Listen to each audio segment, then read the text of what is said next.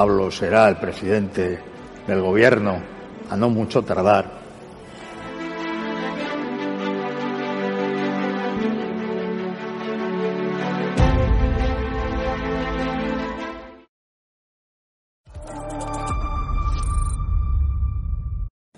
Sánchez es la nada, representa la nada. No es ni siquiera una mala persona, es un traje vacío. Muy buenas seguidores de Estado de Alarma, soy Alba Sánchez y hoy vamos a entrevistar a Carlos Álvarez. También es conocido como Charlie Bass. Carlos es el guitarrista de la banda de rock Casus Belli y en los últimos meses se ha visto envuelto en una peliculera caza de brujas de la censura artística de este país. Bienvenido a EDATV, Carlos. Hola, Alba, buenas, ¿qué tal? Bien, cuéntanos, ¿cómo surge la idea de Casus Belli? Pues mira, eh, todo esto, pues como mucha gente durante el confinamiento, pues como no teníamos otra cosa que hacer porque estábamos todos encerrados en casa, pues nos dimos a hacer lo que mejor sabíamos hacer cada uno y en nuestro caso, pues era música. Eh, yo conocí a Diego, que es mi guitarrista, en este caso yo soy el bajista, y nos pusimos manos a la obra.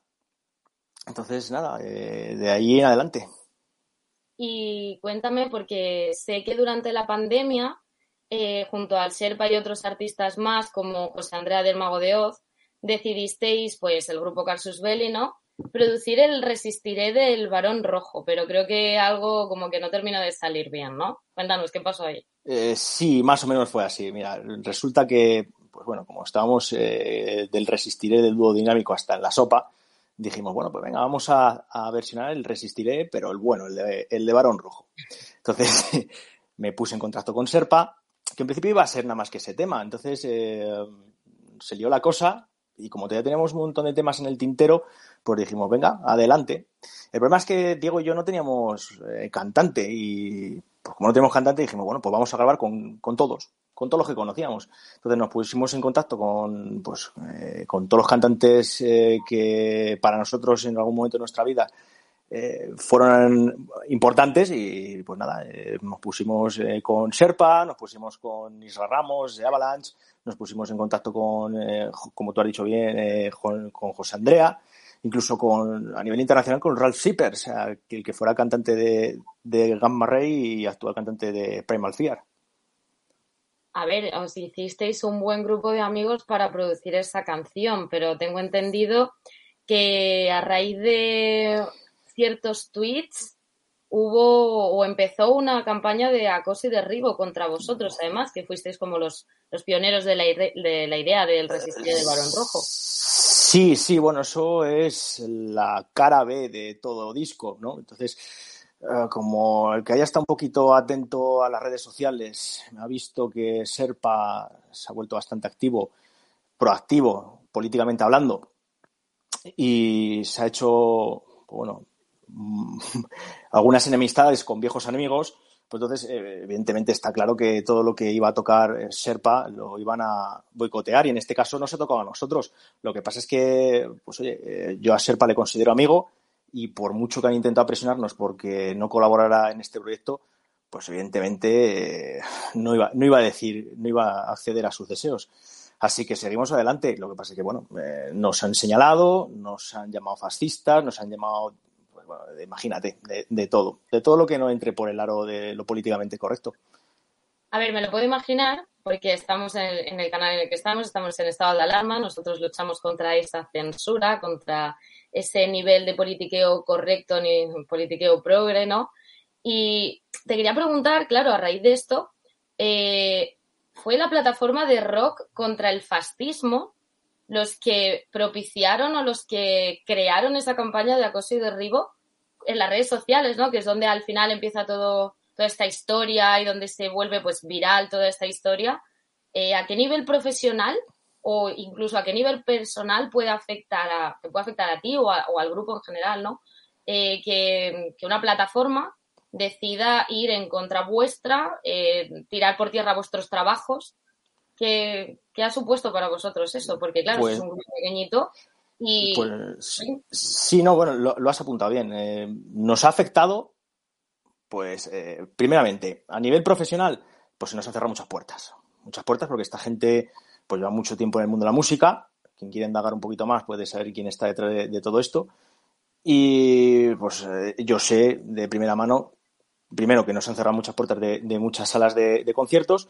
Y segundo, pues lo que ha ocurrido es que se nos ha retrasado la salida del disco, porque dos de las personas que colaboraban con nosotros, pues nos han tenido que decir que no. Yo siempre digo que, que, la cobardía no es algo malo, sino es una falta de virtud, o sea, falta de valentía. Y bueno, bastante tienen estas dos personas como para sentirse avergonzados de ello, como para encima tirarles más mierda encima. Pero lo que ha ocurrido es que hemos tenido que buscarles sustitutos. Y este disco que tenía que haber salido, que ya estaba grabado en este mes de, de octubre, pues se nos va a retrasar hasta, hasta Navidades. Pero bueno, como te he comentado al principio, también no hay mal que por bien no venga. Y esto nos ha servido también para que mucha gente, pues que no nos conocía, no ya se haya empezado a conocer por este, por este motivo. No sé a largo plazo eh, qué supondrá, pero yo sé que tocar en directo va a ser francamente difícil.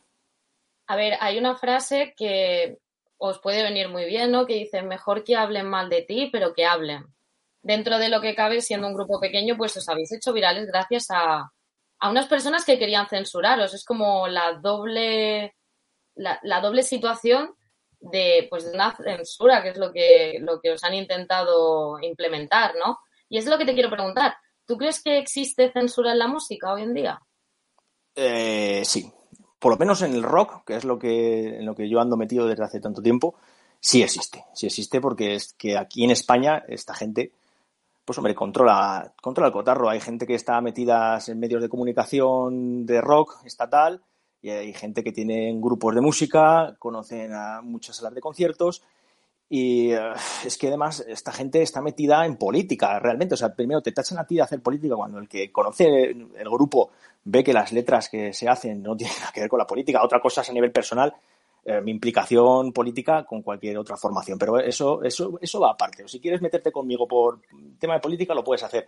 Pero no te metas con mi trabajo porque es que eh, no, tiene, no tiene nada que ver con ello. Cosa que ellos sí que hacen. Y así está la cosa, ¿no? Pero bueno, ¿es censura? Sí existe, sí existe, claramente.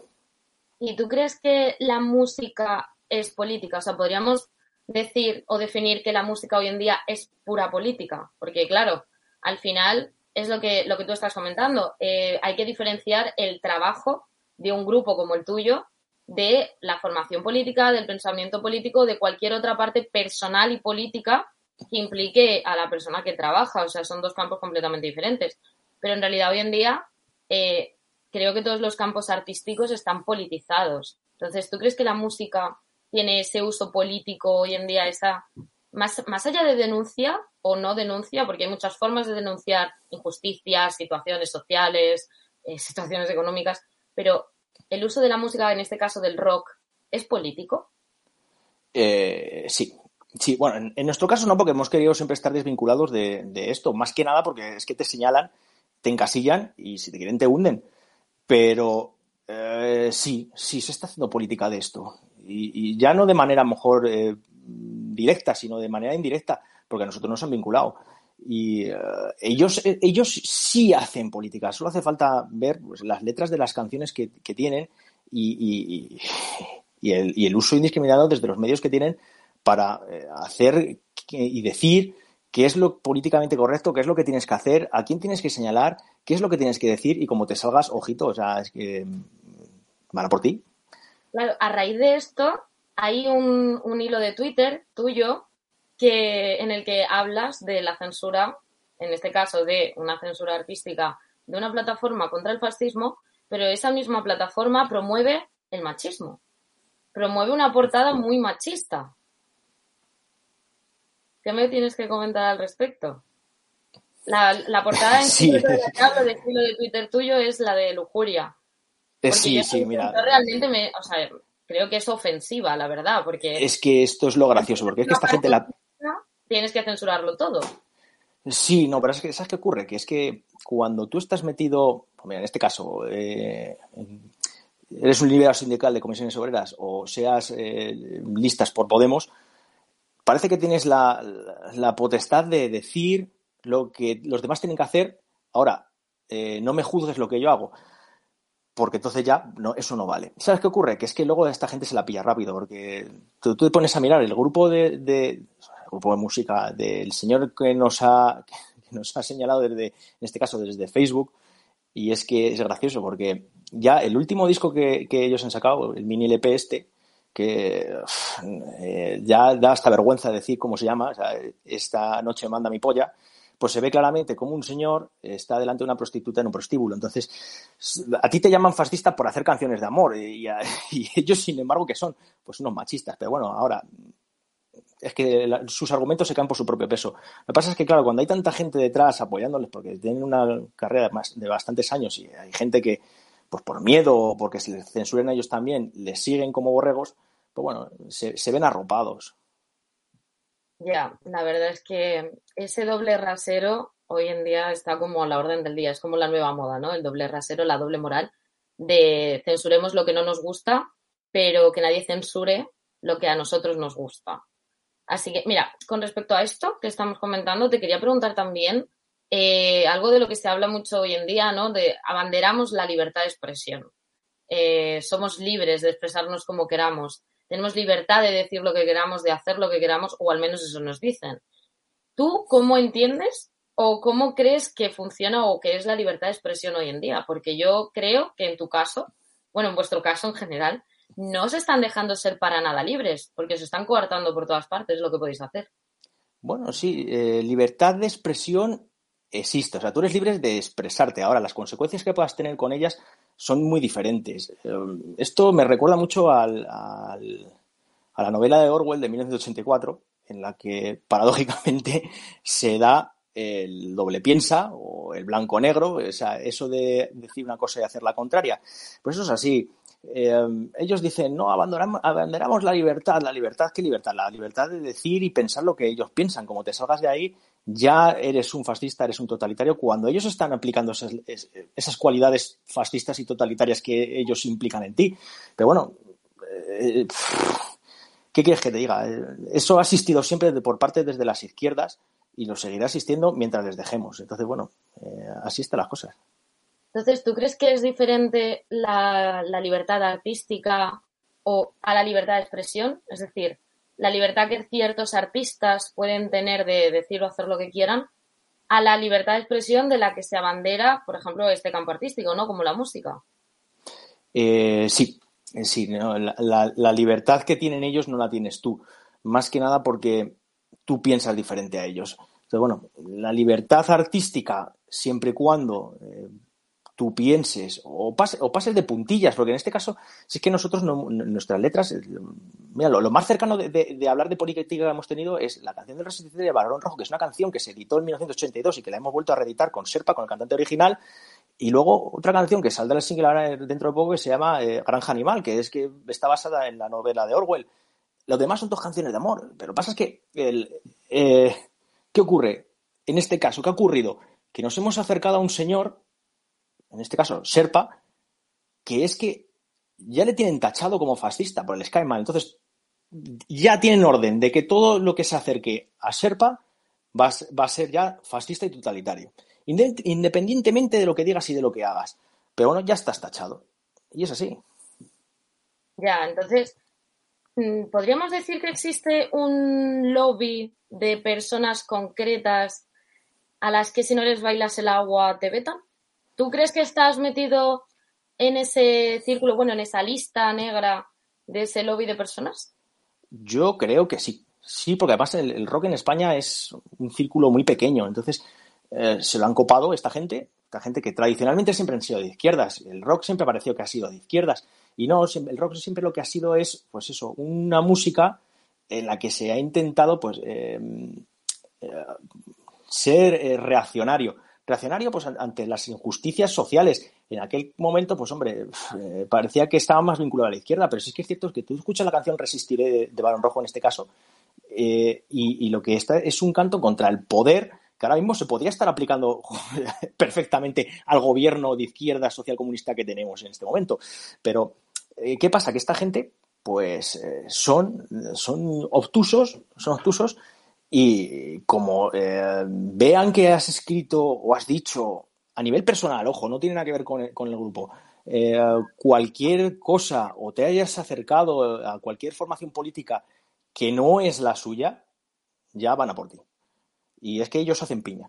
Y sí, un lobby, pues yo, a lo mejor sí, sí, puede ser, porque ah, en este caso es que es una plataforma que está organizada, entonces eh, van a por ti y te vetan. No tampoco lo puedo asegurar, porque a mí realmente ahora mismo todavía, como estamos terminando con el, con el tema del disco, no, no, no, nos hemos planteado todavía salir a tocar. Pero es que, por ejemplo, a Serpa sí que la han vetado. Y Serpa, si no es por gracias a, Viva 21, no, no, habría podido tocar, porque el, concierto que tenían apalabrado con Gus en la Riviera, en este mes de octubre, eh, se suspendió. Se suspendió por esta gente. Ya, a ver, es que creo que considero que hay que tener eh, muchas ganas y hay que ser muy valiente para poder enfrentarse a todo, a, todo este. Yo lo califico como lobby porque considero que es un grupo de personas que no son capaces de dar la cara de manera individual, pero que funcionan muy bien en grupo, porque en realidad cuando es un grupo de muchas personas en contra de un grupo de pocas personas, o que consideran que son pocas personas porque eso se considera débil, eh, es mucho más fácil, ¿no? Ir contra, contra ellos, en ese caso contra vosotros, que sois un grupo pues menos conocido o que habéis sido menos conocidos, en este caso que el Sherpa, ¿no? Que, es, que fue como la persona por la cual todo esto pudo estallar, pero bueno, para eso estamos nosotros, ¿no? Para, pues para dar voz y para que se, se conozca que esto está pasando y que, que se evite o que se, corte, ¿no? Esta forma de actuar que tienen algunos con esta libertad que se bandera, pero que, coarta la libertad de los demás.